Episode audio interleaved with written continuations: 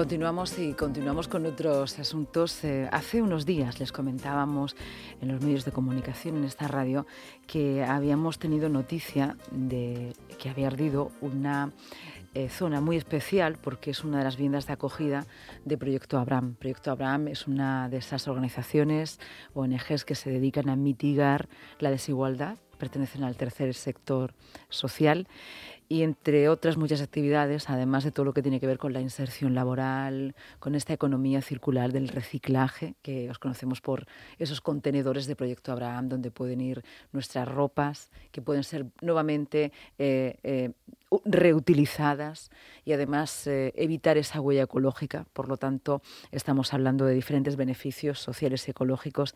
Pues además, ellos, ellas también mm, se dedican a mitigar, porque es de momento no podemos evitarlo, las cuestiones de sinogarismo y tienen viviendas de acogida.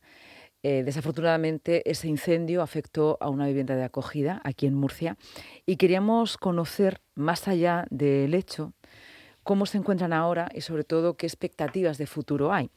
Nos acompaña en este momento aquí en la radio el responsable de vivienda de Proyecto Abraham, él es Jesús García. ¿Qué tal? Buenas tardes. Hola, buenas tardes. He hecho un, nada, un breve resumen de, de lo que hacéis. Muy bien resumido. Y cuando intento resumir me cuesta mucho porque creo que es complicado resumir esa acción continua, diaria, que hacéis, no solamente cuando hace mucho frío o cuando hace mucho calor, que desafortunadamente es cuando más nos acordamos de vosotros, estáis todo el año. Eh, pero bueno, Especialmente en este contexto del que hablamos, lo primero que quiero preguntaros es cómo está la gente que tuvo que ser desalojada y dónde está. Bueno, afortunadamente la gente no, no ha sufrido ningún daño que, que, sea, eh, que no sea reparable, eh, al igual que la vivienda, pero sobre todo la gente está realojada. Ha habido, hay que destacar aquí eh, mm, la fortaleza de la, de la red de acogida, su pronta respuesta, al igual que la de la policía y los bomberos, que fue crucial para que, para que esto no llegara a, otras dimensiones más eh, que hubieran sido eh, muy, muy graves. graves. Sí, porque tenemos la oficina al lado y porque también eh, de haber cogido el fuego en unas dimensiones mayores, pues, podían haber estallado una botella de butano, etcétera, ¿no? Y podía haber sido terrible. Todo sucedió en, en, el lavadero, en la zona donde tienen las bicicletas, y por lo visto fue pues que se sobrecargó la red de, de, un trifásico donde, donde enchufan las, los, los patines para desplazarse, y la lavadora que estaba puesta, el aire acondicionado, etcétera. Entonces eh, parece ser que esa fue la causa, con la, con la mala suerte de tener allí pues todos los, los, vehículos de movilidad, las bicicletas que ardieron todas, las cuatro, dos frigoríficos que teníamos allí de, de, repuesto, eh, la lavadora y tal, todo eso crea una nube de monóxido de carbono que claro, es muy, muy llamativa y bueno, mm, eh, desde aquí aprovecho para disculparme por todo ese daño medioambiental que se ha causado. Mm, y bueno, y también es cierto que gracias a eso rápidamente se activó el protocolo de, de auxilio, porque antes de que llamara uno de los usuarios ya habían llamado a... ¿Cuántas personas habían esa vivienda de acogida? En la vivienda tenemos siete y en ese momento habían cinco. ¿Cómo se encuentran? Se encuentran muy bien porque han sabido gestionarlo bien. Tenemos una comunidad muy maja donde los vínculos eh, que han establecido ellos de, cooperación y de, lealtad y de, y de convivencia son, son encomiables. Y, y gestionar siempre una situación así es difícil pero sorprendentemente lo han hecho muy bien. Eh, uno de ellos se puso demasiado nervioso, que es el que se ha dañado el tobillo. Los demás salieron bien. Él se precipitó un poco y bueno, tuvo una mala caída porque se dejó caer a, un metro y medio, que es aproximadamente la caída, que cualquiera puede superarla bien. Pero se precipitó por la vivienda, se, se, se descolgó por la Ah, ventana. vale. Sí. Para evitar el fuego por el miedo al evitar, sí, incendio. porque, mm, claro, ya el fuego para bajar por las escaleras, porque el fuego sucede abajo, que es donde está el- la cocina y el lavadero. Y arriba están las dependencias. La puerta inífuga que separa la, la cocina de la vivienda de arriba estaba abierta, porque si no, no hubiera subido la- el humo. Y podrían haber bajado por las escaleras. Pero es- el último fue él, y claro, pues ya el humo ya parece ser que le echó para atrás.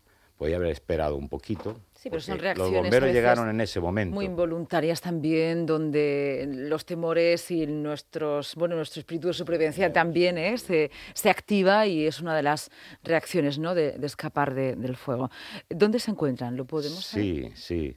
Vale, pues eh, la primera mm, ayuda que tuvimos fue de la Consejería de Servicios Sociales del Ayuntamiento, que los alojó en un hotel, en Legazpi, el Hotel Legazpi, y nos dio tiempo para que pudiéramos gestionar con el resto de las entidades de la EAPN donde realojarlos, porque a- desgraciadamente, como en casi todas partes, está saturado todo y requiere un cierto tiempo para ello, ¿no?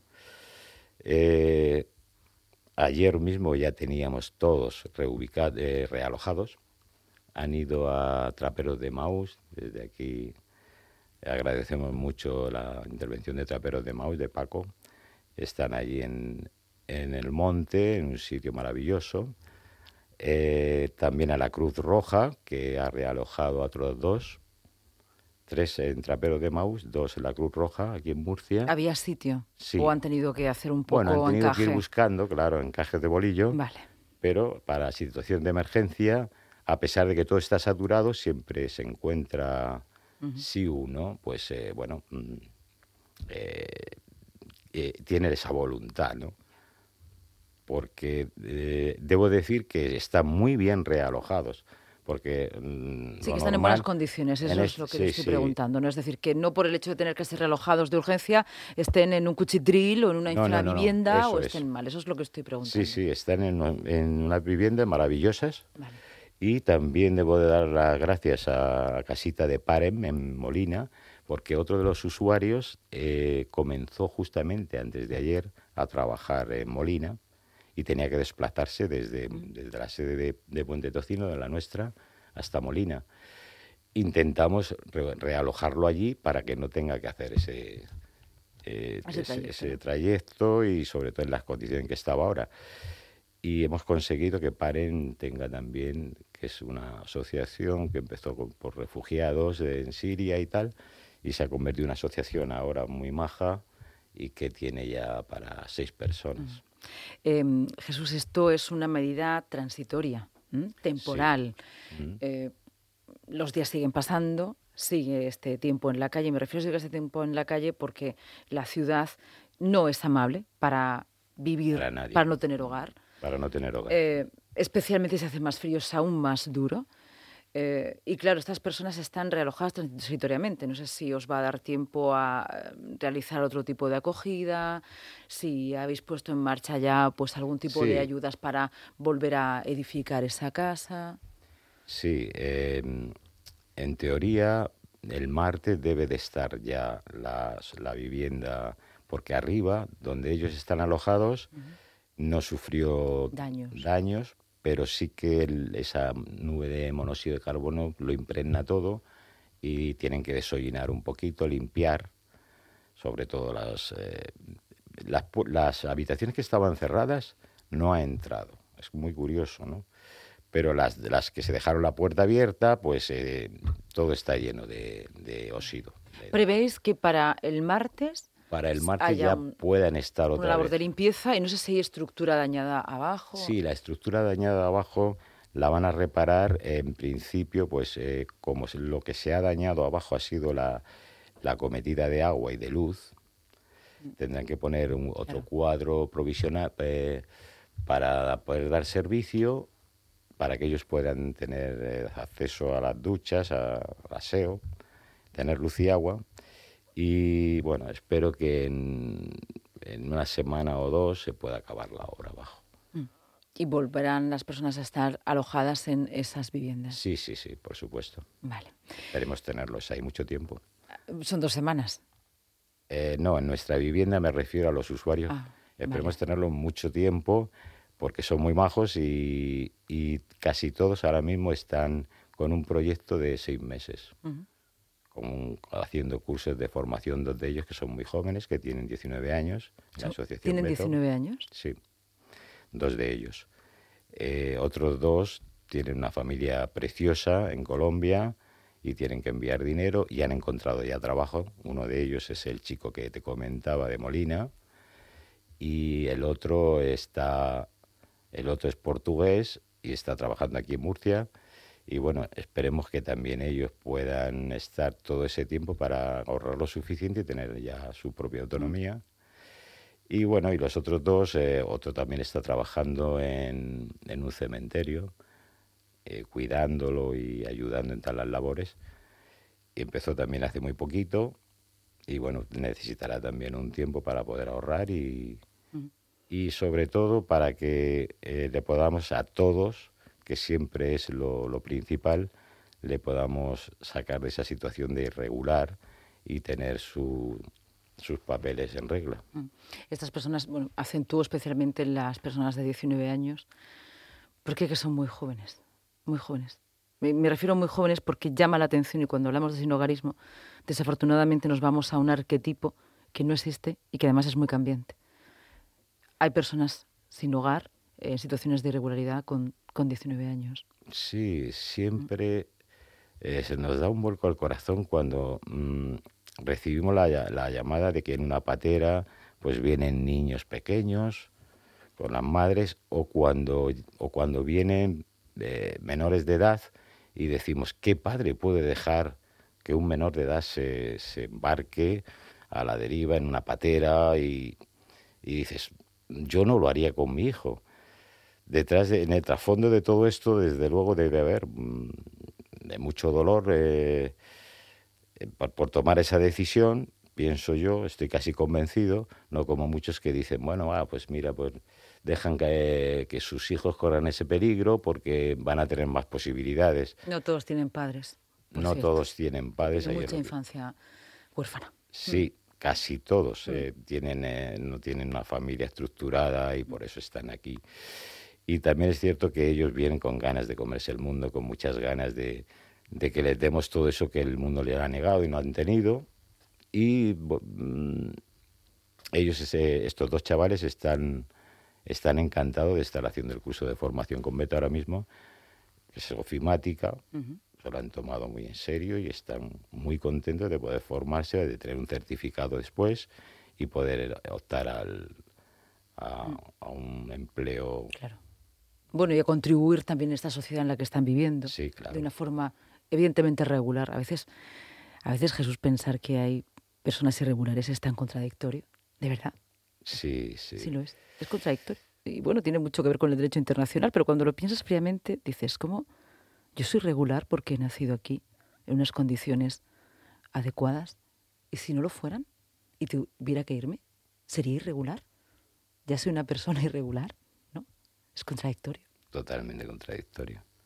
Vivimos en un mundo de contradicciones, cosas que no nunca llegamos a, a entender, ¿no? Porque eh, todos, todos los que trabajamos en el sector de, de- de la inmigración, de, de ayuda a la inmigración, eh, este, esta contradicción mm, no la cabalgamos, ¿no? O sea, no- estamos La abordáis, la abordáis, la miráis a la cara y decís, venga, vamos allá, ¿no? más allá, pero claro.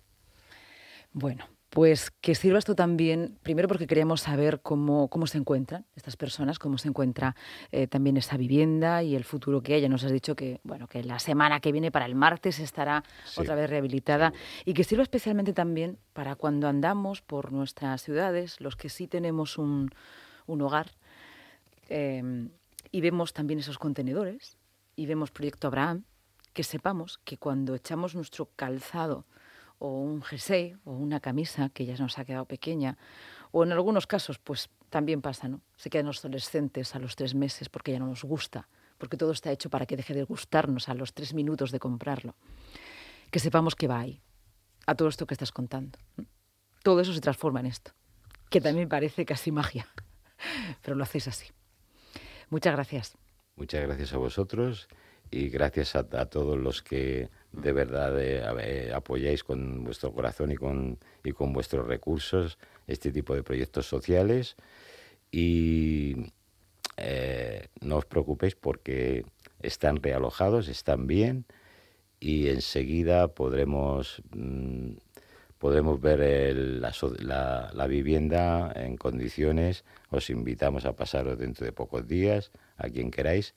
Eh, tenemos allí a, dos de los usuarios que me han pedido que si que quieren visitarlos, eh, sobre todo el que está afectado, ha hecho un trabajo encomiable en nuestra terraza de la vivienda, se dedicaba a eso y dice que en cuanto se recupere está deseando de trabajar, que si hay alguien que le pueda echar una mano ahí, que cuente con él. Vale.